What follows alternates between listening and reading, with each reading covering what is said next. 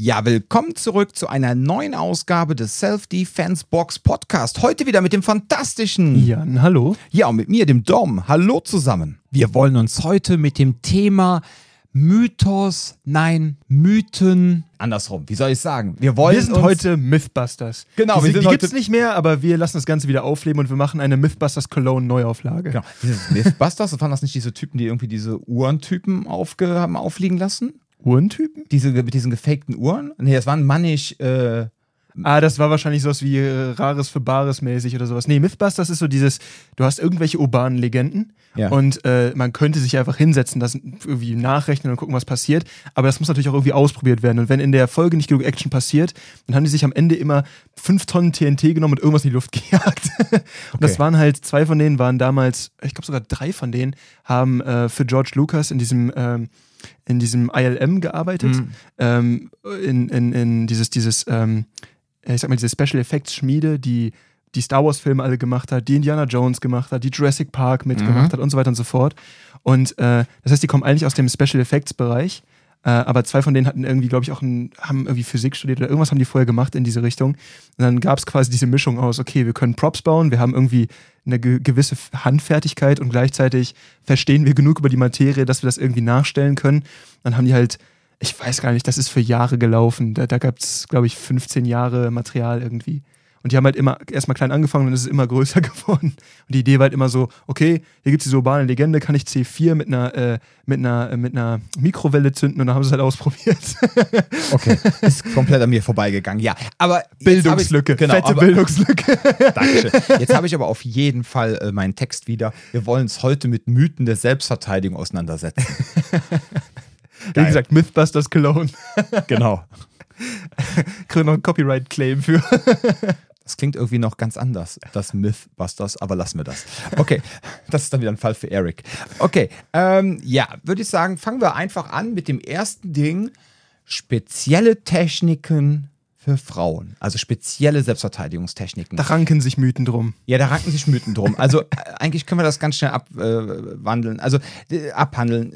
Ja, eh gut, keine Sorge, wir werden das eh nicht tun. Wir werden eh wieder sehr ausführlich Ihr sein. kennt uns. Ihr kennt uns. Also der Punkt ist einfach der. Ähm, man muss sich davon komplett lösen. Ja, es, in, rein in Bezug auf Selbstverteidigungstechniken gibt es im Grunde keine Techniken, die ausschließlich für Frauen sind. Ja, weil jeder Mann in der Größe, in der Gewichtsklasse oder jedes andere Wesen, ja, wenn wir jetzt von Menschen sprechen, die ein, äh, ja, keine, sagt man eigentlich neutrales Geschlecht haben oder gar kein Geschlecht?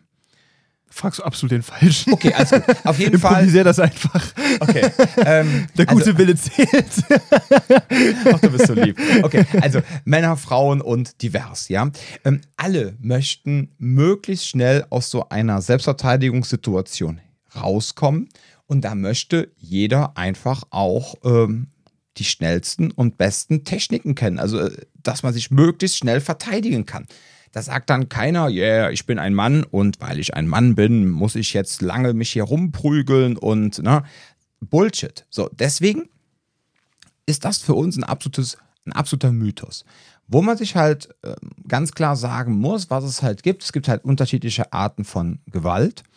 Es gibt halt sexualisierte Gewalt und da es halt mehr Heteromänner als homosexuelle Männer gibt und deshalb auch und es auch mehr Hetero-Frauen gibt und dann die Wahrscheinlichkeit größer wird, dass es mehr Heteromänner gibt, die gegenüber Hetero-Frauen sich nicht vernünftig verhalten, ja, und sich einfach auch teilweise scheiße verhalten, gibt es natürlich öfter die Situation, dass Frauen sich dann gegen Männer erwehren müssen, insbesondere in diesem sexuellen Kontext, äh, also in dem sexuellen Kontextmodus, ja. Aber im Grunde ist es genau das Gleiche, als wenn jetzt ein äh, homosexueller Mann an einen, einem anderen homosexuellen Mann körperlich übergriffig würde oder zwei Frauen oder was auch immer. Im Grunde ist das in, Be in Bezug auf die äh, Techniken, wenn man sich dann verteidigt, genau das Gleiche. Es sind sogar zum Teil auch die gleichen Taktiken, die man macht. Man kann auch dieses ganze Vorgehen, auch die Sache so in Sachen Mindset sind dann sehr ähnlich, weil im Grunde gerade die Tat, die vollzogen wird, sich auf das Thema sexuelle Dominanz äh, basiert. Und da heißt es jetzt nicht nur, weil das jetzt eine Frau ist, die von einem Mann angegangen wird, dass die jetzt andere Taktiken, Techniken, was auch immer lernen muss. Ja? Ich glaube auch, dass ähm, dieser Mythos so ein bisschen aus so einem Missverständnis dessen herrührt, was man eigentlich in diesen Trainings, sagen wir mal, zumindest machen sollte. Ich sage nicht, dass es jeder so tut, aber man merkt da wieder, da kommt dieser, dieser Blick auf, man reduziert wieder das gesamte Ding auf zwei, drei Techniken oder man reduziert das gesamte Selbstschutzprogramm wieder nur auf Techniken. Ich mache hier diesen coolen Handkiphebel, dann ist vorbei. Und ich glaube, dass, ähm, dass diese Idee, ähm, das, was sich verändert, wenn man sich an dem Kontext entlang hangelt, ist natürlich ähm, einmal die Awareness für die Situation, ne? genau was für eine Situation umgibt mich gerade, die mich zu, zu, zum Handeln zwingt. Äh, es kommt auch ein bisschen darauf an, welcher Gegner steht mir gegenüber, wie ich handeln kann, welche Freiheiten ich habe. Ähm, aber am Ende des Tages, wenn man sich wirklich darauf konzentriert, was ist am Ende des Tages die reine, ich sag mal, die, das, das, das Ding, was ich jetzt wirklich mache, also die, die, ähm, wenn ich es auf eine Technik runterbrechen würde, was ich an sich immer eine sehr seltsame Betrachtung der Sache finde. Aber wenn man jetzt sagen würde, okay, wie handelt Person A, B und C oder wie würden wir denen empfehlen zu handeln? Die Taktik ändert sich natürlich ein bisschen an, äh, entlang des Kontextes. Deswegen kann man schon darüber sprechen, dass Territorialgehabe und sexuelle Dominanz unterschiedliche, ähm, ich sag mal, Strategien erfordert oder man da vielleicht unterschiedlich mit umgehen würde. Am Ende des Tages ist aber ein Gesicht zu hauen, ein Gesicht hauen. Also da ändert sich nicht viel. Und ähm, ich glaube, das ist, das ist so eine Sache, die da so ein bisschen bei untergeht. Und ich finde, das hat zum Beispiel Erik in, äh, entweder in der letzten Folge oder in der Folge davor, wo er da war, mal gesagt, er meinte, dass Alpha so ein bisschen ist wie McDonalds. Und ich glaube, das ist so diese Sache, die auch wichtig ist zu erklären. Es gibt einmal dieses äh, 15 Sterne Schneckenrücken-Ragout, was ich zubereiten kann. Das ist dann ein perfekt ausgebildeter MMA-Kämpfer, der außerdem noch, was weiß ich, wie lange hier äh, so ein, so ein, so ein, es gibt ja auch ein paar Leute, die bei ähm, die im Militär waren, die dann auch in der UFC anfangen, ne, die sind wahrscheinlich relativ rund ausgebildet. Da sind aber dann 20 Jahre Erfahrung drin. So. Mhm. Oder du hast halt jemanden, wo du sagen möchtest, okay, ich möchte dich grundsolide für die meisten Situationen ziemlich gut vorbereiten, was natürlich nicht bedeutet, dass du dich jetzt mit jedem äh, irgendwie an der Ecke anlegen solltest. Und das ist das, worauf wir uns grundsätzlich konzentrieren, wenn wir eben auch solche ähm, Basic-Kurse oder auch äh, Seminare anbieten. Wie kriegen wir relativ schnell relativ viel brauchbaren Kram in euch rein? Okay, das hört sich jetzt auch komisch an, aber ihr wisst, was ich meine. So, und dann ist halt die Idee dabei, ähm, ob ich das jetzt einer Frau beibringe, ob ich das jetzt einem Typen beibringe, ob ich das jetzt groß, klein, dick, dünn, wie auch immer. Die Ideen dabei sind grundsätzlich immer dieselben. Eure körperliche Voraussetzungen geben euch natürlich mehr Freiheiten im Handeln. Das heißt, ähm, grundsätzlich kann ich mehr, ähm, habe ich mehr Freiheit, mehr auszusuchen, was ich tun kann, wenn ich meinem Gegner theoretisch auch körperlich überlegen bin. Das macht es einfacher für mich zu handeln, aber es das heißt nicht, dass da dann irgendwie ein komplett anderer Approach drin ist. Die Idee ist eigentlich immer die gleiche. Es geht darum, so schnell und effektiv wie möglich jemand über den Haufen zu rennen. Das ist die Idee dahinter. Und deswegen, das ist halt diese Sache, die ist für alle gleich. Nichtsdestotrotz machen natürlich äh, reine Frauen-Selbstverteidigungskurse absolut Sinn, insbesondere wenn jetzt Frauen sagen, pass auf, ich habe jetzt absolut keine Lust, ähm, keine Ahnung, mit Kraftmager anzufangen, weil die das irgendwie so negativ behaftet sehen mit Kampfsport, also irgendwelche, wie soll ich sagen, verschwitzten Vollassis, die sich da kloppen und jetzt trauen die sich nicht in den gemischten Männerkurs hinein dass es dann schon mal so Frauenkurse gibt und man sagt, okay, fang doch erstmal da an. Und Aber nur für dann, die allererste Gewöhnung. Genau, nur für, die allererste Gewöhnung, genau. Oder für Frauen, die halt negative Gewalterfahrungen gemacht haben, die sich gerade in der Therapie befinden. Das haben wir ja auch ganz oft bei uns wo man einfach sagt, pass auf, sie hat jetzt schon so eine negative Erfahrung mit einem Mann gemacht. Ähm, sie muss jetzt erstmal wieder so ein bisschen Selbstbewusstsein aufbauen und auch zu sich selber finden, ist jetzt auch schon in der Therapie und kommt jetzt einfach, um in einem sicheren Rahmen mit anderen Frauen halt zu lernen, wie diese ganzen körperlichen Sachen funktionieren.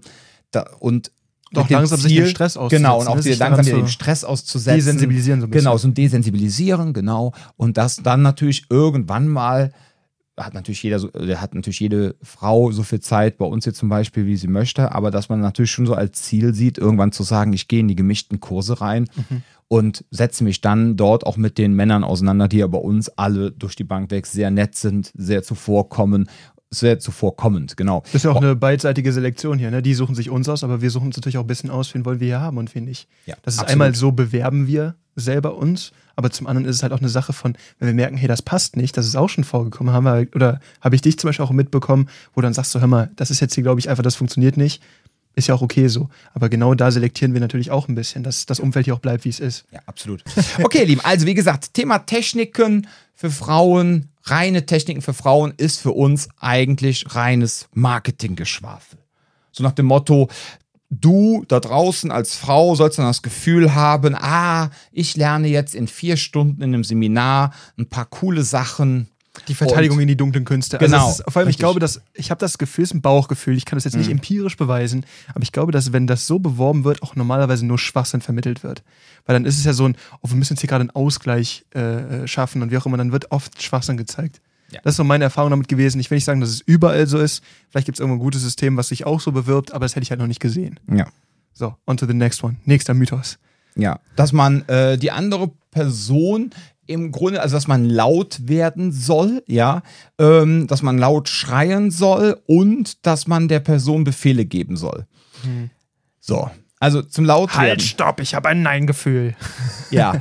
ja, genau in die Richtung geht's. Also der Punkt ist der, also erstmal, ähm, wenn du nicht der Typ Mensch bist, der laut wird von Natur aus, von sich aus, ja, und das absolut nicht deinem Naturell entspricht, dann bringt das auch nicht, egal welches Geschlecht du hast oder auch keins, was auch immer, dass du dann anfängst, da irgendetwas vorzuspielen, was du gar nicht bist.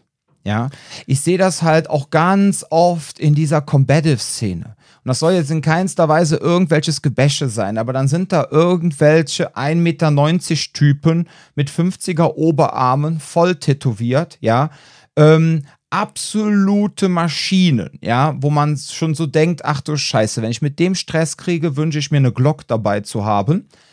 So, und die stehen dann und sagen dann, ja, du stehst da und dann sagst du einfach, äh, bleib stehen, you fucking cunt. Ne? So, und dann bleiben die alle stehen, weil die bekommen dann Angst von dir. So. Und dann siehst du dann da, keine Ahnung, in so einem Raum auf einmal 25 Lemminge sitzen, die alle so, boah, ich wäre auch gerne so groß und so stark wie der. Okay, dank NLP kann ich mir das jetzt vorstellen. Und jetzt bin ich genauso groß und stark wie der. Und jetzt fange ich an zu schreien. Du hast und mir gesagt, sage, ich darf NLP nicht mehr roasten. Nein, aber so dieses, und jetzt, weil er, ne, und jetzt fange ich genauso an rumzuschreien und mich zu, so zu gebärden, wie diese Maschine, die wirklich eine Maschine ist, ja. Und weil ich jetzt genauso bin und bei dem trainiere, färbt das vielleicht ein bisschen ab, ja. Das ist Beispiel, wenn der Bart mir sagt Stopp, dann ist Stopp. Ja, der Bart, unser Türsteher, ja. Ja, aber weißt du, was ich jetzt meine? So dieses Ding, wo ich dann sage, ey Leute, und jetzt losgelöst von den Combatives, da muss man einfach ein bisschen aufpassen. Also man muss echt gucken, ob das, was du da lernst, ob das auch wirklich auf dich, für dich umsetzbar ist. Ja. Mhm. Und wenn du halt, wie gesagt, keine Person bist, die laut werden kann, dann lieber auf eine ruhige, subtile Art kommunizieren, was übrigens auch viel, viel cooler, ehrlich gesagt, rüberkommt, weil wer anfängt rumzuschreien und da rumzukrakeelen, wirkt immer hektisch, nervös, ja, und eigentlich unterlegen. Und wenn du dann eher der ruhigere Typ bist, ja, und du bleibst dann auch ruhig, dann wirkt das wesentlich authentischer. Ja? Ich glaube auch, was du mit dieser Idee abschrecken kannst, sind Menschen, die sich so unsicher mit ihrem Unterfangen sind, dass sie es eigentlich eh nicht wirklich gemacht hätten. Also die Idee ist dann quasi so dieses, oh, und dann schreckst du die ab, weil die irgendwie denken, ah, jetzt wird das irgendwie ein schlechtes Ziel oder das ist jetzt gerade irgendwie zu aufwendig oder was weiß ich was. Ähm, und ich glaube, dass wenn, also wenn die Nummer zieht, du brüllst jemanden an, ja. der, der, der, der eigentlich gerade noch in dem, in dem Austestmodus ist ähm, diese Person liest dich ja weiter. Nur weil du laut bist, heißt es ja nicht, dass du irgendeinen Eindruck hinterlässt. Weil ich bin ganz ehrlich, die wenigsten Leute, wenn sie brüllen, beeindrucken mich in irgendeiner Form. Das ist nichts, wo ich jetzt sagen würde, so, oh nein, es, er oder sie ist gerade laut geworden. So, ich fühle mich richtig bedroht gerade. So, das ist ja. halt lachhaft, ne? Und gerade wenn du dich halt regelmäßig irgendwie ballerst und vielleicht irgendwie dann, irgendwie dann zwei, drei Kumpels dabei hast oder sowas, das ist halt noch weniger einschüchternd. Und ähm, dann irgendwie laut rumzubrüllen. Ich erinnere da immer schön an dieses Video, das wir irgendwann mal zusammen geguckt haben mit diesem, Typen, der von so einem, ähm, ich weiß nicht, von irgendeinem Typen mit so einer Bierflasche irgendwie an, an einem mhm. Bahnsteig angepöbelt wird. Und dieser Typ macht wirklich so alles falsch, was man falsch machen kann und sagt so, du bedrohst hier mich, ist das klar? Und dann ich so, ich weiß noch nicht mal, was Ach er da ja, versucht hat Freund. zu etablieren gerade. Ja, ja. Und da meinte so, ja, ja, und dann äh, der hat die ganze Zeit so richtig seltsame Anweisungen gegeben, war sich offensichtlich nicht sehr unsicher, aber äh, sich nicht sehr sicher seiner Sache, aber das wirkte so, wie ich das genau in diesen Videos quasi erklärt bekommen hätte. Also dieses, aber du musst da stehen bleiben, weil sonst muss ich dich töten. Und es wirkt die ganze Zeit, als ob er irgendwas in der Tasche hat, was er rausziehen will. Also nicht wirklich in der Tasche hat, aber so, hm. als ob er irgendwas in der Hinterhand hätte, aber er hatte halt nichts in der Hinterhand. Und im Endeffekt haben die sich beide einfach nur auf den Boden geklopft und er hat die ganze Zeit eine Flasche irgendwie auch über ihn gezogen. Und ich weiß nicht, ob das jetzt unbedingt etwas ist, was ich riskieren müsste. Ich meine, wenn es eh knallt, dann lieber irgendwie kontrolliert, als dass ich dann irgendwie so lange brülle, bis ich eine abbekomme. Also im Endeffekt ist das Problem bei der ganzen Geschichte, wenn ich mich da hinstelle und rumbrülle, dann zeige ich meine eigene Unsicherheit wenn ich brüllen muss, damit sowas. Ich meine, habe ich auch schon gemacht, dass ich dann sehr, ich soll mal sagen, ich würde sagen, irgendwie streng im Ton geworden bin. Aber einmal war es dann einmal in einem Kontext, wo es dann auch mir abgenommen wurde, wo ich halt auch bereit war, im Zweifelsfall zu liefern. Das ist ja auch nochmal eine andere Sache. Das ist anders, wenn ich rumbrülle, aber keine Ahnung, was ich tue. Oder wenn ich sage so, letzter, allerletzter Punkt hier so, ne? Du machst es mal halblang, sonst knallt's gleich. Das ist eine ganz andere Aussage, als wenn ich dann sage so, äh, du bleibst jetzt stehen, du verpisst dich jetzt und ich, ich sag nein und wir rufen die Bullen und bla und wie auch immer. Das ist ein ganz anderes Auftreten. Das ist halt dieses, wie Leute, die keinen Bodenkampf können, die sagen, wir müssen krampfhaft stehen bleiben, weil am Boden kann ich nichts und dann sind die aber scheiße im Stand, weil sie die ganze Zeit Angst haben, auf den Boden zu gehen. Gleiches Prinzip mit sowas. Wenn ich so verkrampft versuche, die Situation quasi aus meiner Richtung zu eskalieren. Mhm. Also, dass ich quasi in Kontrolle darüber bin, wie, wie eskaliert die Situation ist. Dann zeige ich meinem Gegenüber einfach nur, dass ich nichts zu liefern habe. Und das ist halt gefährlich. Ja. Da ist nämlich auch genau der Punkt, dann auch dieses Ding mit dem Befehle geben. Ne? Auch dieses ja. klassische Halten, ein Stopp. Also, was ganz wichtig ist, dass ihr einfach auch lernt, was ist, wenn ihr meint, ihr müsstet das sagen, ähm, was ja auch vollkommen in Ordnung ist, dieses klassische Halten, ein Stopp oder vielleicht einer anderen Person, auch nachdem man jetzt jegliche Form von Gesprächsführung irgendwie nicht mehr funktioniert, also dass man dann auf einmal anfängt, klar zu sagen, ich möchte nicht, dass du näher kommst, bleib stehen, was auch immer. Kann man ja machen, so eine absoluten Endphase, ja, von so einem Gespräch. Aber dir da draußen muss dann auch klar sein, wenn das nicht funktioniert, ja, und das Ganze jetzt nicht authentisch rüberkommt, weil du auch keinen Plan B hast und deswegen auch keine wirkliche Selbstsicherheit jetzt gerade in deinen Worten, dann wird das problematisch. Ja, das ist dann genauso wie das Thema mit den Waffen. Ja, nach dem Motto, oh, ich habe meinen Schlüsselbund dabei, ich habe mein Pfefferspray dabei. So, und jetzt auf einmal so, willst du deinen Schlüssel einem Menschen ins Auge, ins Gesicht rammen, ja, bist aber eigentlich gar nicht dazu in der Lage, überhaupt jemanden ins Gesicht zu schlagen, aber einen Gegenstand willst du ihm jetzt ins Gesicht rammen. So, und wenn du jetzt deine Waffe ziehst und du sagst, jetzt komm nicht näher, sonst, äh, ne? Genau. Das ist Im Grunde ist das auch schon wieder so ein, das können wir jetzt eigentlich zusammenpacken, dieses Thema Mythos, wo man sich einfach sagt, pass mal auf, ähm, wenn du etwas androhst, ja, und du sagst halt, nein, stopp, oder du sagst, wenn du näher kommst, dann muss ich mich wehren oder was auch immer. Also ich würde sowas niemals empfehlen, so zu sagen. Aber okay, manche Kurse machen das. Dann muss dir klar sein, dass wenn die Person das nicht macht, dass du dann aber liefern musst. Ne? Weil sonst wird es pädagogisch nicht sehr wertvoll. Und ich habe das Gefühl, dass viele Menschen, das fällt mir auch gerade in den äh, Basic-Kursen auf, wenn ich ja mit Leuten da in dem Bereich arbeite und dann, dann ist so diese Unsicherheit von wegen, wann kann ich denn jetzt handeln? Ähm, wenn du dich bedroht fühlst und du hast Anlass dazu zu handeln, dann handelst du halt einfach. So, so einfach ist das Ganze eigentlich. Aber das Problem ist halt, Menschen haben dann diese, ähm, ich weiß, dass dieser Vergleich mega seltsam ist, ne? aber ich finde, das ist wie ein erster Kuss, so, wenn man sich da so ein bisschen überwinden muss und dann ist man aber auf der anderen Seite und es kann jetzt total scheiße werden, aber es kann auch total toll werden, keine Ahnung, aber im Endeffekt diese, diese, dieses Ding von, okay, ich muss diese Überwindung jetzt einmal über mich bringen und eventuell knallt es dann halt. Oder ich habe die Gefahr eventuell irgendwie ausgeschaltet. Das sind beides Optionen, die sich gerade bieten. Aber viele Leute haben Angst über diesen, äh, da quasi diesen, diesen Übersprung zu machen und zu sagen, okay, ich wage jetzt einmal den Schritt ins, Un äh, ins, ins, ins Unbekannte weil im Training nicht irgendwie geübt, weil vielleicht keine, ja, noch nie irgendwie ausprobiert, was ja auch völlig okay ist. Aber dann finde ich es immer geil, dass dieselben Menschen, die Angst haben, jemandem ins Gesicht zu hauen, sagen und dann steche ich dem mit meinem Schlüssel ab. Das ist halt ein ziemlicher Sprung irgendwie. Ja, oder ja, aber jetzt, ich muss wieder aufpassen, ne, dass wir nicht zu viele Leute sich auf eine Schlips hier treten fühlen. Aber es ist ja auch genauso wie mit dem Thema Messer, ja. Ähm, wie in das dann teilweise ist mit dieser ganzen aktiven Messerkämpferei. Natürlich finde ich das unglaublich spannend. Ich finde das voll interessant und für mich als Instructor, wo ich mir denke, so, ja, alles klar. Ja, aber auch so wie Luther ne? Livre, was, was Bock macht, was du als Disziplin, ja. was du dir angucken kannst. Aber das, wie viel Relevanz hat das für einen Straßenkontext? Ja, genau. Und vor allem, aber das Ding mit dem Messer ist halt auch so, ähm, dann als Instructor, um diesen tiefere Verständnis für alles zu bekommen, alles klar. Aber für manche Endanwender, wo ich so denke, okay, wenn du jetzt nicht gerade, was weiß ich, beim SEK bist oder äh, irgendwie bei Kommando Spezialkräfte oder irgendwo, wo du wirklich dich ernsthaft mit einem Messer verteidigen musst oder jemanden angreifen musst mit einem Messer, wofür brauchst du das dann wirklich? Und bist du dann echt dazu in der Lage, dein äh, Joe Watson Titanmesser einem Menschen in den Körper zu rammen? Ja, ähm, weil das Schlimme, was halt passieren kann, ist, wenn du es nämlich dann, wenn es drauf ankommt, dann nachher nicht tust, ja, hättest es aber möglicherweise besser getan, dass du nachher noch das Messer verlierst und es wird nachher noch gegen dich gerichtet und solche Sachen, ja. Liebe Zuhörer, wir sind hier gerade übrigens in Mythos 4 reingerutscht. Das ja, Mitführen von Waffen. im Grunde passiert das Ganze. Äh, ja, das Mythos ist- 3, wir waren bei, das ist der Mythos dritte. Genau, das ist der dritte. Ja, ja. Weil im Grunde passt das ja gerade alles ineinander. Ne? Im Grunde, worüber, worüber, worüber reden wir? Wir reden von Inkonsequenz und die entsprechenden Folgen. Ja? Und auch Oder über so ein, so ein, so ein, so ein also die, die, die äh, Einstellung, dass ich damit was abkürzen könnte. Die Idee quasi, ich mache es mir damit jetzt einfach, weil ich habe ja jetzt eine Waffe und damit bin ich besser aufgestellt. Aber das ist ja genau das Gleiche, was dann zündet, auch dieses Verkaufsargument äh, Frauen Selbstverteidigungstechniken, ist ja genau das Gleiche. Die Damen, die dann da hingehen, die denken dann, alles klar, ich bekomme jetzt wieder einfache Sachen gezeigt, die meine, die das kämpferische, das körperlich kämpferische auch wieder abkürzen. Dass ich nicht so lange, also die Leute sind im Grunde immer auf der Suche nach dem Spock-Griff, ja. Ich Ja. sag dann ja immer, das habe ich schon mal Ohne einem Podcast gesagt, Konsequenzen, einfach und Genau. Irgendwie möglichst gewaltlos. Richtig. Ja, weil das andere, die andere Option wäre halt, äh, ihr fahrt in den Knast ein, weil ihr euch irgendwo illegal eine Knarre besorgt habt und er schießt die Person auf zwei Meter. Dann habt ihr keine körperliche Auseinandersetzung. Ihr müsst euch nicht mit der Person körperlich auseinandersetzen, aber ihr habt dann äh, juristisch ein großes Problem, ja. So, aber im Grunde, deshalb ist das, glaube ich, ich glaube, das ist auch so ein Ding, warum dieses Kraft-Mager-Ding so erfolgreich Dieses ist. Kampfkunst Weil ja, aber auch grundsätzlich, weil das sich irgendwie so von dieser Ruf immer das Kraftmager vorauseilt, dass es ja so einfach sei. Nein, der das die voran, ja, weil die alle brüllen.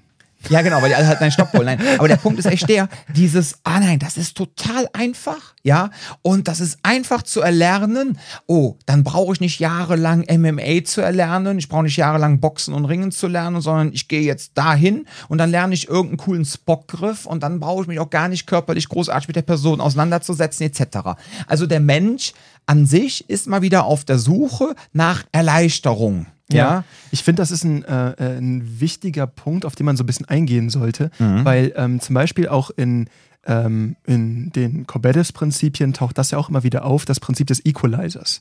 Bedeutet, du nimmst dir irgendeinen Gegenstand, um ein Ungleichgewicht auszugleichen. Ne? Von wegen, dein Gegner ist vielleicht größer, dein Gegner ist vielleicht eine Gruppe von Leuten oder du hast irgendwelche anderen, äh, vielleicht hat die andere Person auch was in der Hand, aber du nimmst irgendwas dir selber zu Hilfe, um dein Argument zu verstärken, sagen wir es mal so. Und das nennt sich ein Equalizer. Und jetzt müssen wir aber darüber reden, ähm, dass erstens der Equalizer nicht etwas ist, was ich einfach unvorbereitet mit mir, also ich, ich- die eine Sache ist, wenn ich etwas mit mir führe und sage, okay, das ist jetzt hier mein Werkzeug, wie auch immer. Die andere Sache ist, wenn ich ausgebildet bin, dieses Werkzeug zu benutzen und es dann mit mir führe. Weil am Ende des Tages, es hört sich super kitschig an, ne? Am Endeffekt ist die Person, die die Waffe führt, die Waffe und nicht die Waffe selbst. Ich weiß, das habt ihr bestimmt schon tausendmal gehört, das hört sich mittlerweile auch echt, es ist wirklich ausgelutscht, diese Aussage, aber es ist wirklich äh, was dran. the knife is not the weapon. Aber es ist was dran. Weil am Ende des Tages, ähm, wenn du wirklich kämpfen kannst, kannst du alles als Equalizer benutzen. Dann kannst du jemandem auch äh, mit dem Hundespielzeug irgendwie fertig machen. Das ist okay. So, ne? Aber das Problem ist halt diese, diese Auffassung, der Equalizer löst das Problem für mich. Nein, der Equalizer verändert deine Chancen. Und das ist halt so eine Sache, wo, ich sag mal so, wenn ich jetzt eine 60 äh, Kilo ähm, Person? Person, ne, sagen wir jetzt mal am besten eine Frau, die noch nie wirklich viel Sport in ihrem Leben äh, gemacht hat, noch nie Kampfsport, das ist ihr erster Kontakt mit dem gesamten Thema. Und die hat Angst, weil sie sagt, hör mal, nachts, ich fühle mich da unsicher und wie auch immer. Genau dieses, das ist so einer der Klischee-Kunden, die man in dem Bereich hat. So, und wenn man diese Person jetzt irgendwie ausbilden soll, sagen wir mal, ich habe einen Monat mit der und ich soll die richtig, richtig solide vorbereiten.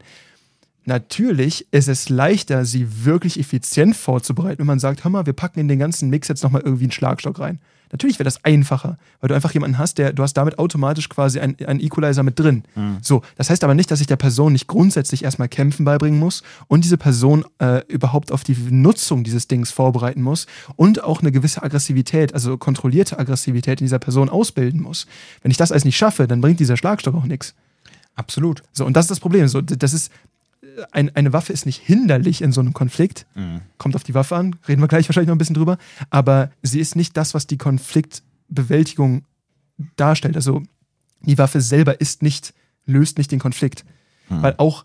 Ja, Im Grunde, auch, Im Grunde, wenn ich das jetzt mal gerade so eingrätschen kann, ähm, äh, oder darf, ähm, können sowieso, aber da, dürfen ist das die Frage. Ähm, der Punkt ist halt der, wenn du jetzt die Waffe in der Hand hast und die andere Person merkt jetzt die Entschlossenheit, dass du die Waffe wirklich einsetzt, Das ist das Ding, wovor die Person Angst hat. Ja, mhm. die hat Angst vor deiner Entschlossenheit. Die hat nicht Angst vor der Waffe.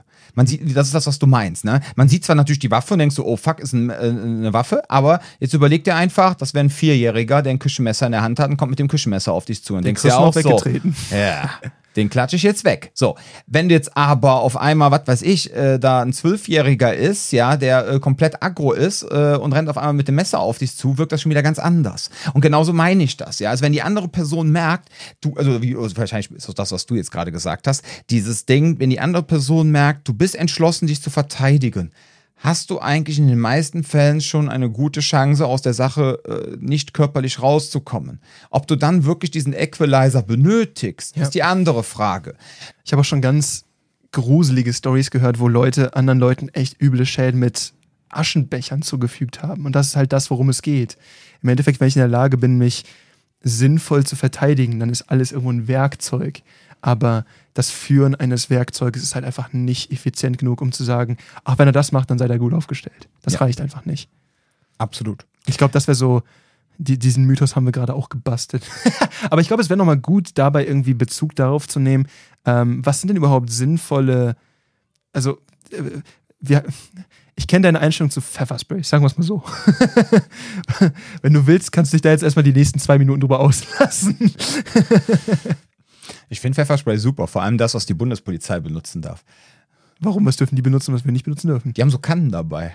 Oh, diese, diese, diese Feuerlöscher. Ja, genau, diese halben. ja, genau. Das finde ich sehr geil. Und wo die andere Person wirklich so richtig mit duschen kann. Die wird eingenebelt. Ja, so ja, wo es eigentlich schon fast egal ist, wie der Wind steht. Oder einfach die Person quasi wie mit so einem ähm, Feuerwehrschlauch einfach wegspritzt. Haben die selber Masken auf oder warum kriegen die davon nichts? Also warum ich weiß es nicht. Das, das, also das, sieht aus wie bei so einem Stinktier, wenn das seinen Strahl ablässt. Ne? Also ich will jetzt bitte keine Polizisten als Stinktiere bezeichnen, bitte, so habe ich das nicht gemeint. Er sagt, das, er sagt auch nicht das Gegenteil. Es kommt auf euch an. Nein, nein. Liebe Polizisten, duscht regelmäßig. Nein, jetzt mal ernst. Ähm, also ähm, das war jetzt kein Vergleich mit dem Stinktier, nur so, also dass ne, Polizisten welche sind, sondern mir ging es jetzt darum, wirklich so, wenn dieser Strahl da hinten rauskommt. Das ist echt so wie bei der Feuerwehr das sieht Schlauch aus in so einem Comic, ne? Da kommt richtig so eine, ein richtig krasser Strahl daraus. Natürlich können, können die auch was abbekommen. Natürlich, wenn Gegenwind ist, kriegst du auch ne? Und dann, Haben wir Erster das, Weltkrieg, wenn das ganze super. Zeug nachher in der Luft ist, genau, ist das auch scheiße. Aber da, das finde ich schon ganz geil. Und was halt wichtig ist beim Thema Pfefferspray, du musst halt immer überlegen, wann kannst du es einsetzen. Du kannst es eigentlich nur einsetzen vorher oder nachher. Nachher ist dann rechtlich, je nachdem, wieder bedenklich. Muss man gucken, ob das möglich ist. Ist ja, die Person will wieder ran. Das ist, ja, ja, genau. Aber letztendlich währenddessen kannst du es halt nicht einsetzen. Ja, ja weil es hat ja nur Mannstoppwirkung. Und wenn du jetzt anfängst, da den Nebel des Grauens auszupacken, während du quasi in einem 50-50-Position bist, hast du das Zeug äh, mit einer 50-prozentigen Wahrscheinlichkeit selber in der Fresse. Ja. So, und deswegen, ne, aber grundsätzlich, der Punkt ist halt der, wenn du da draußen jetzt natürlich dein Pfefferspray dabei hast, läufst durch die Gegend, hast damit auch schon mal trainiert, hast da also auch ein Trainingsdummy gekauft, hast das richtig ausprobiert, hast dann einfach mal irgendwo in einem sicheren Ort mal ein bisschen mit rumgesprüht auf Ziele, weil diese Trainingsdummies, die haben dann meistens kein, äh, also nicht meistens, die haben grundsätzlich kein, ähm, kein dieses brennende Zeug nicht drin, halt mhm. dieses äh, Pfefferextrakt oder was auch immer, diese Chemikalie sondern da hast du dann halt nur den Schaum, den Strahl oder was auch immer, den Sprühstoß und dann kannst du halt wirklich mal üben, wie funktioniert das Ding überhaupt so. Und wenn du dann das Teil dabei hast, gehst in dein Parkhaus rein, weil du sagst, okay, ich kann jetzt leider diesen Ort nicht meiden, weil ich habe dummerweise mein Auto hier abgestellt, der Termin hat länger gedauert, jetzt muss ich leider hier im Dunkeln allein durch dieses beschissene Parkhaus laufen hab auch keine Lust, mir jetzt mit 20 Euro ein Taxi zu nehmen und fahr einfach zu hau nach Hause, lass das Auto da stehen, komm am nächsten Tag wieder, wenn es wieder hell ist und das Parkhaus wieder belebt, ja. Was ja vielleicht auch ein was, bisschen übertrieben sein kann. Was ja. ein bisschen übertrieben sein kann, was aber aus selbstschutztechnischer Sicht auch wiederum ein sinnvoller Tipp sein kann. Boah, voll die Lifehacks. So, und jetzt sage ich, okay, ich will das Ding durchziehen, ich habe mein Pfefferspray dabei und habe das jetzt in der Tasche. So, und jetzt laufe ich irgendwo lang. Und jetzt denke ich auf einmal so, oh, da kommt jemand. Und jetzt beginnt, geht auf einmal dieses ganze Kontaktmanagement los, bis hin dann zu dem Punkt, wo ich das Zeug benutze. Ja. Mhm. Wenn ich dann quasi ready bin und habe dann auch wiederum wieder das Ding mit der Einstellung und auch so diesen Willen, das jetzt einzusetzen, habe da jetzt auch keine Angst vor und ziehe das konsequent durch, kann das natürlich alles funktionieren. Ne? Ich gebe keine Garantien, aber hey, ich finde immer mit, ähm, mit, diesem, mit diesem Reiz, mit Reizstoffen hast du immer das Problem, dass. Ja, weil es über Schmerzen läuft und Schmerzen sind immer ein Problem, ne? Genau, also einmal ist das Problem nach wie vor, man kann es selber abbekommen und gerade mhm. die Leute, also sagen wir so, wenn jemand wirklich so absolut komplett unwehrhaft ist und dann auch irgendwie keine Ambition hat, sich da irgendwie reinzuhängen und sich da irgendwie mit auseinanderzusetzen, denke ich mir auch so, ey, im Zweifelsfall besser ein Pfefferspray als gar nichts. Ne? Das ist so eine Sache, wo ich sagen kann, so, mhm. es, kann im, es kann wohl schaden, aber es, es kann genauso gut auch gut gehen. Also ich bin da kein, ich habe da keine super starke Position zu. Mhm. Das Problem ist nur, ähm, und da gibt es sehr viele tolle Videos auf YouTube zu, wenn man sich anguckt, ähm, ich weiß gar nicht, ob die deutsche Bundeswehr das auch macht. Ich weiß, dass es in den, äh, in den Vereinigten Staaten Teil der Ausbildung ist. Ähm, und ich weiß auch, dass das gewisse Polizeieinheiten machen müssen, aber ich glaube, die machen das eher mit Tasern. Ich weiß nicht, ob das auch mit, ich glaube, die müssen das auch mit Pfefferspray machen, dass die einmal selber eine Ladung abbekommen, damit sie einschätzen können, wie das sich Keine quasi Ahnung. einordnen lässt. Ich weiß nicht, ob das äh, hier in Deutschland mit der Berufsgenossenschaft vereinbar ist. Ich kann mir auch vorstellen, dass es das eher so ein Ding in den Staaten ist und in Deutschland kriegst du das nicht durch. Ähm, Weil wie bei Police Academy mit dem Tränengas. Kannst du dich noch daran erinnern? Wo die in der Hütte sitzen, müssen sich die Gasmasken aufziehen, dann werfen die Tränengasgranate da rein. Und da war doch dieser komische Punk, der extra länger drin geblieben ist, ohne Maske. und der die ganze Zeit so, das ganze Zeit dieses Tränengas durchgezogen hat. Genau. ja. ja. also im Endeffekt ist das so eine Sache, wo du immer wieder Videos siehst, wie das Leute in ihrer Ausbildung machen und äh, dann so eine, äh, so eine Ladung Reizstoff abbekommen. Und äh, ein ganz großes Problem mit diesen Reizstoffen ist, es muss Schleimhautkontakt haben. Mhm. Das heißt, und das siehst du bei diesen Videos immer wieder, die machen, die kneifen die Augen teilweise stark zusammen. Wenn die Augen stark zusammenkneifen, kann es passieren, dass dieser Stoff gar nicht in die Augen direkt gelangt, sondern nur in das umgebende äh, Areal. Ja. Und dann ist es so, dass es natürlich zwiebelt, aber das hat nicht annähernd die Wirkung, die es haben soll. Das heißt, wenn ich mich darauf vorbereiten kann, dass ich jetzt eine Ladung abbekomme, mhm. dann kann es sein, dass ich da nötige Schritte äh, ein, einleiten kann, sodass die Ladung mich gar nicht voll trifft. Und dann ist nochmal die zweite Instanz, genau, wie schmerzempfindlich bin ich eigentlich? Ja. Habe ich da generell vielleicht eine gewisse Resilienz gegen? Bin ich vielleicht unterstoffen? Wie viel Adrenalin habe ich gerade im Körper? All diese Sachen, die da noch reinkommen. Und vor allem, was man noch, noch äh, bedenken muss, Flinch-Effekt, ne? Flinch-Effekt kann ja nicht nur sein, dass man seine Arme nach vorne oder nach hinten wirft, sondern es kann ja auch einfach sein, dass man die Augen zumacht. Genau. So, und dann erschreckt man sich, denkt, äh, eine Reaktion, man denkt, da kämpft vielleicht ein Schlag, weil auf einmal dieses Pfefferspray hochgehalten Gesicht, wird, man macht genau. die Augen zu und dann sprüht die Person. Ja, und dann Ne? Wie dann passiert dann, tritt dann das ein, was du meinst. Also, wie gesagt, also Leute, wir hatten das auch schon mal das Thema Waffen. Ähm, uns geht es einfach darum, wenn ihr irgendetwas macht, seid entschlossen, seid authentisch, seid ihr selber. Bitte seid dann kein dogmatischer Lemming, der meint, er müsste irgendwelche Leute kopieren. Ich bin opferfreudig. Äh, nein, ich meine jetzt eher genau das Gegenteil. So nach dem Motto, ähm, äh, boah, ich will genauso sein wie dieser Arnold Schwarzenegger in Jung, ja.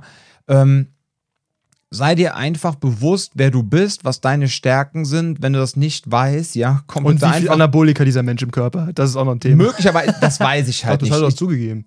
Das ist auch kein Geheimnis. Das weiß ich nicht. Das weiß ich nicht. Das kann ich jetzt nicht sagen. Wenn du sagst, okay, dann, war, dann hast du irgendwas gelesen, was ich nicht gelesen habe. Wir haben ja auch keine Namen genannt. Ihr könnt euch ja selber denken, was ich meine.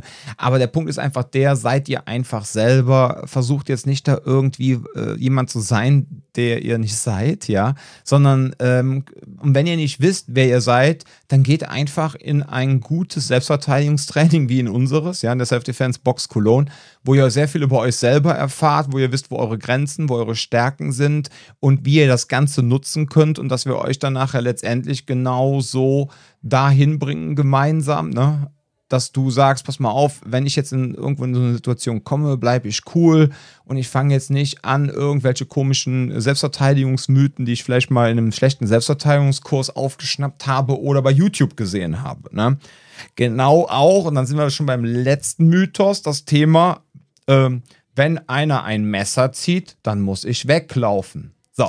Ja, und der ist ambivalent. Ja, also ich Weil sag, da ist weder Ja noch Nein. Das ist schon tricky, ja, das Ganze. Ja, der Punkt ist einfach der, dann sind wir nämlich auch wieder bei dem, was ich jetzt gerade gesagt habe. Du musst dir einfach da draußen bewusst sein, wie schnell bist du? Du musst ein Gefühl für die Situation haben. Du musst die andere Person einschätzen können. Ist die schneller als du? Du musst das gute Timing haben. Du musst die Situation ausnutzen. Du musst dich ganz schnell umdrehen das können. Du musst weglaufen können. Du wegkommst. Genau. Ja, genau. So, und das musst du alles innerhalb von einem Bruchteil von einer Sekunde entscheiden. So, und wenn du jetzt was weiß ich, wenn jetzt so diese typischen ähm, ambitionierten Messertypen kommen im Alter zwischen 15 und 21. Ja, ihr wisst, welche Personenkreise ich da gerade anspreche. Die sind ja meistens auch immer alle sehr drahtig und dünn. So, und äh, ich stehe da jetzt so mit meinen 40 Jahren, 100 Kilo, 1,90 und die 100 Kilo sind jetzt keine reinen Muskeln. Ja, ähm, dann muss ich mir echt überlegen, ob der, äh, dieser äh, ja, Spargeltachzahn, der also mit dem Messer in der Hand, ob der nicht möglicherweise schneller ist als ich. Also ist diese Frage jetzt nach dem Weglaufen, hm, ist das jetzt überhaupt möglich oder muss ich mir das Weglaufen erstmal erarbeiten, schrägstrich, provozierend gesagt, verdienen, ja. So, und ich finde das immer so ganz witzig, wenn wir, wir zum Beispiel in unseren Messerseminaren, also wenn wir so ein Messerseminar machen, dann heißt das ja immer Umgang zur äh, oder Sensibilisierung zum Umgang mit Messerbedrohungen und so. Ne? So dieses, ich werde jetzt mit dem Messer hier richtig hart gestochen und jemand, äh, ich bin jetzt auch immer in einem Terroranschlag drin verwickelt, darum, damit beschäftigen wir uns ja gar nicht. Und wenn ich dann da früher vor Corona Werbung gemacht habe, ähm, auf Facebook, ja, ich äh, konnte quasi jeden zweiten Kommentar konnte ich entweder einfach nur löschen oder einfach nur die Person body shamen. Ja, ich habe mich dann immer für den ersten Fall äh, entschieden, weil der Punkt ist echt der, dann siehst du auf einmal Menschen und gehst auf denen ihr Profil und denkst so, ja genau. Du läufst jetzt vor so einem 15-, 16-jährigen Spargeltachzahn mit Messer davon. Du bist froh, wenn du die Treppe, äh, die Treppe hochkommst, um ins Schlafzimmer zu kommen, ohne einen Herzinfarkt zu kriegen, aber redest dir jetzt ein, ja, du könntest aus der Situation weglaufen. Das soll jetzt nicht heißen, dass wir natürlich empfehlen, immer wenn einer ein Messer zieht, dann müsst ihr kämpfen. Drauf. Ja, direkt drauf, ne? No Krav Maga, no Knife Fighting oder was auch immer, so irgendwie so ein Scheiß. Ihr wisst, was ich meine. In keinster Weise. Aber dieser klassische Mythos, dieses Ding, ja, wenn einer ein Messer zieht, dann lauf ich weg da sollte man sich wirklich die Gedanken machen, ist man dazu wirklich in der Lage? Ich finde das ähm, auch die Frage, wie man sich damit auseinandersetzt, das, das ist auch eine Sache, die ich grundsätzlich in meinen, wenn ich äh, äh, das Thema Messer behandle in meinem Unterricht, wird das immer mit angesprochen. Das ist quasi ähm, der Worst Case, wenn man wirklich Hand ähm, anlegen muss bei jemandem mit, mit, mit einem Messer in der Hand. Was immer noch eine andere Art und Weise ist, was zu konfrontieren ist. Zum einen, da haben wir ja schon mal drüber gesprochen, ne, diese Equalizer-Geschichte. Ich habe zum Beispiel irgendwann mal ein, äh, ein äh, sehr interessantes Gespräch mit jemandem geführt, der auch äh, in Köln auf den Ringen Türsteher war. Und er meinte so, hätte es einmal so eine Situation gegeben und er hat einfach einen Hocker nach dem Typen geworfen. Und das ja. halt genau, oder er meinte auch, er hatte irgendwann so eine Massenprügelei davor und ja. hat halt einen Tisch reingeschmissen. Ne? Und dabei geht es halt darum, okay, wie kriege ich das Ganze jetzt so effizient wie möglich gelöst? Es geht weniger darum, dass ich jetzt sage, so, boah, ich habe jetzt dieses eine, aber das ist eine Sensibilisierung, die kommt mit der Zeit und man muss sich auch damit wirklich auseinandersetzen. Das ist keine Sache, wo man zweimal die Woche zu Kraft Maga geht, nach einem Monat sagt man so, boah, ich bin jetzt hier John Wick sein Vater. So, so läuft das ganz sicher nicht. Ne? Es geht darum, dass ich da mich mit auseinandersetzen, auch verstehen muss, was es eigentlich bedeutet, was ja. ich tue.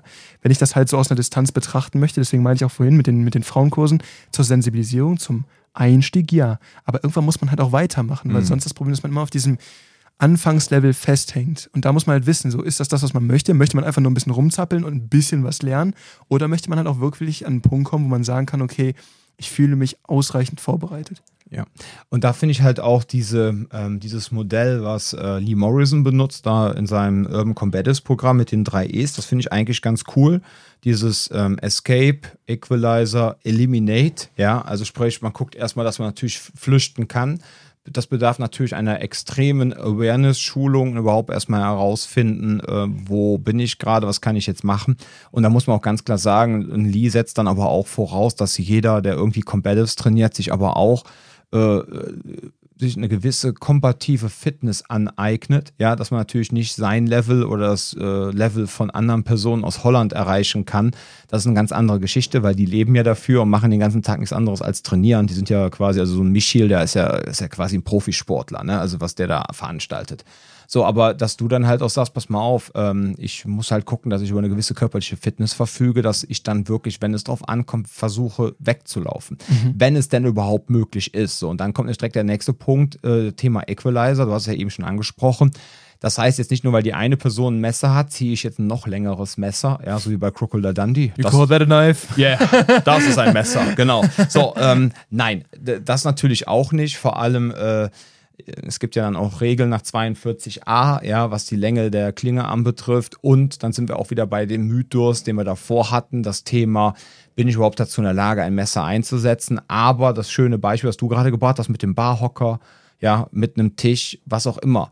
Nur der Punkt ist halt jetzt wieder der, ja, um diesen Barhocker wieder äh, überhaupt hochreißen zu können, ja, ja, musst du auch wieder über eine gewisse Fitness verfügen. Um einen Tisch umzureißen, brauchst du über eine gewisse Fitness. Also, wenn du nicht über eine gewisse Fitness verfügst, ja, und es muss jetzt nicht eine athletische Fitness sein wie ein MMA-Kämpfer, aber wenn du jetzt nicht jede, was weiß ich, so dreimal die Woche 30 Minuten mal auf dem Trimmrad sitzt, ja, oder mal, was weiß ich, mal fünf mal drei Minuten jetzt rein in Bezug auf die Ausdauer, mal so ein bisschen äh, Sandsacktraining machen kann, so von mir aus vier mal zwei Minuten, ist ja Bums, ja, und das alles gar nicht möglich ist, äh, dann wird das halt grundsätzlich schwer, ja, mit allem. Dann wird es schwer mit dem Weglaufen, es wird schwer dazu, Equalizer einzusetzen, ja. Dann kann auch dein Mindset so geil sein, wie es will, ja, selbst wenn du dann äh, was weiß ich, die NLP-Slut Nummer 1 bist, ja, und du sagst, boah, ich habe mein Hirn jetzt so umprogrammiert. Genau, ich kann das jetzt umprogrammieren, ja. Ich drücke auf meinen magischen goldenen Knopf und jetzt bin ich auf einmal John Wick. Problem ist halt nur, äh, wenn du dann nicht die körperlichen Voraussetzungen mitbringst und auch nicht das liefern kannst technisch und äh, körperlich, dann bringt der es auch wieder nicht. Außerdem willst du nicht vor jedem Streetfight einen Welpen opfern müssen. Das ist einfach nicht Ja, gut. das ist auch schade. Also das ist natürlich mal so ein Ding, ne? Das kommt genau. nicht so gut. Ja, und der dritte und John Punkt, Wick schreien. Ja, und der dritte Punkt ist halt dann der, äh, beim Thema Messer, was dann Lee aussah, ist halt Eliminate, dass dann halt die Person mit der Waffe halt äh, versucht wird, äh, dass man die halt, ja, eliminieren klingt jetzt natürlich sehr hart. Ja, dass man sie ausschaltet. Das ja. heißt jetzt nicht, dass man sie umbringt, aber dass man sie halt äh, kampfunfähig macht, dass man sie halt ins Heierland schickt. Wo sie so. dann auf jeden Fall auch aus wäre, sagen wir es so. Ja, ja, wo sie auch aus wäre. Ja, muss man aufpassen mit Eliminieren. Dann denkt ja, der, ja mit ja, Eliminate, dann denkt ja der Deutsche direkt an äh, Terminator, ja, terminieren und äh, ja, nee, also wie gesagt, äh, so und, und das Interessante ist aber auch dann wiederum beim Messer, dass dann aber auch das im Grunde diese Reihenfolge, ich glaube, die drei E's sind noch nicht mal von Lee. Der Lee gibt da auch immer eine Quelle an, von wem das ist. Ich habe aber gerade vergessen, wer es war.